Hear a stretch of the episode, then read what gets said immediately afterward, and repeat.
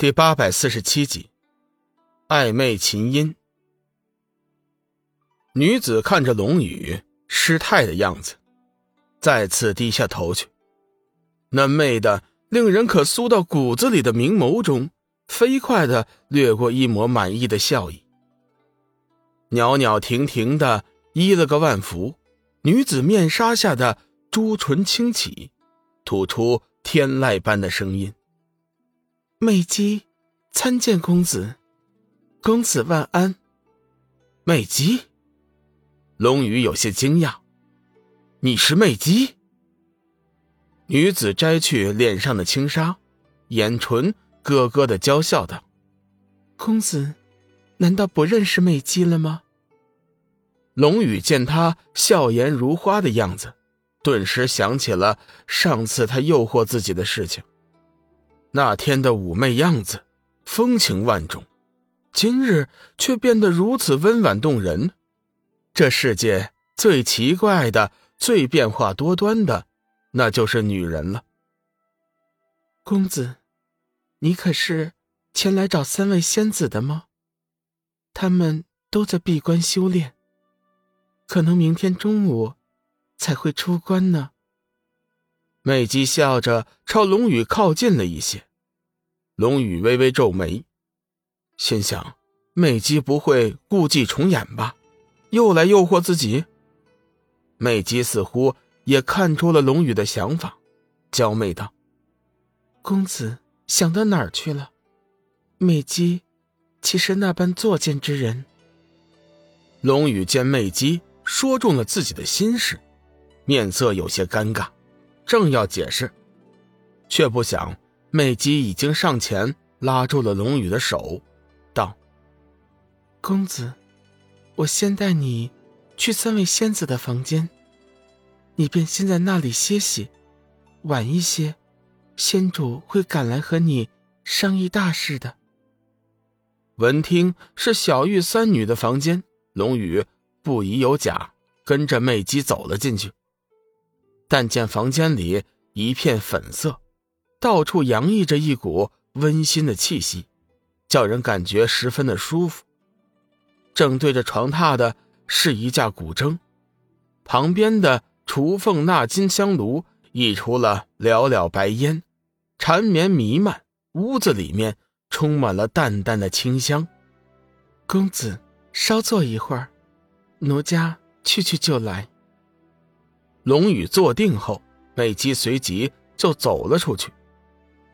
片刻功夫，美姬再次进来。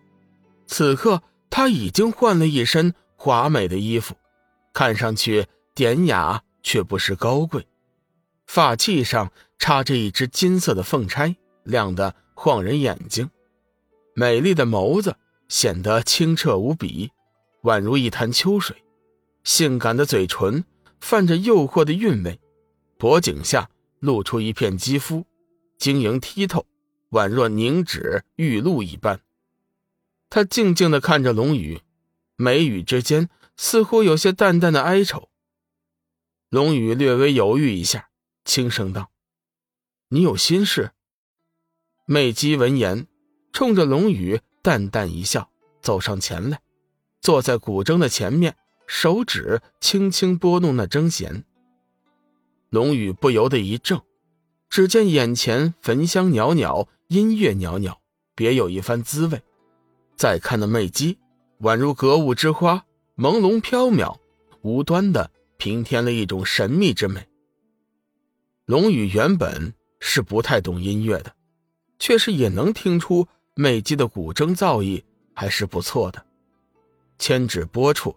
琴弦坚韧，音符如山泉流动，轻柔悦耳，婉转悠扬，令人闻之沉心尽敌，烦忧俱忘。公子，奴家弹奏的如何呀？美姬一双眸子紧盯着龙宇，嘴角露出了一丝媚笑，看似很认真的问道。龙宇微微一怔，随后脱口而出：“嗯，不错。”很好听，媚姬媚笑一声，冲着龙宇抛出去一个媚眼，：“那奴家就再为公子弹奏上一曲吧。说罢，千指拨处，琴弦尖染，美妙的乐声再次响了起来。不过此刻的乐声同先前却是大有不同。先前的乐声宛如高山流水，悦耳动听，轻柔悦耳，婉转悠扬。这回的乐声却是多了一丝暧昧。听着乐声，龙宇的心里总是觉得怪怪的。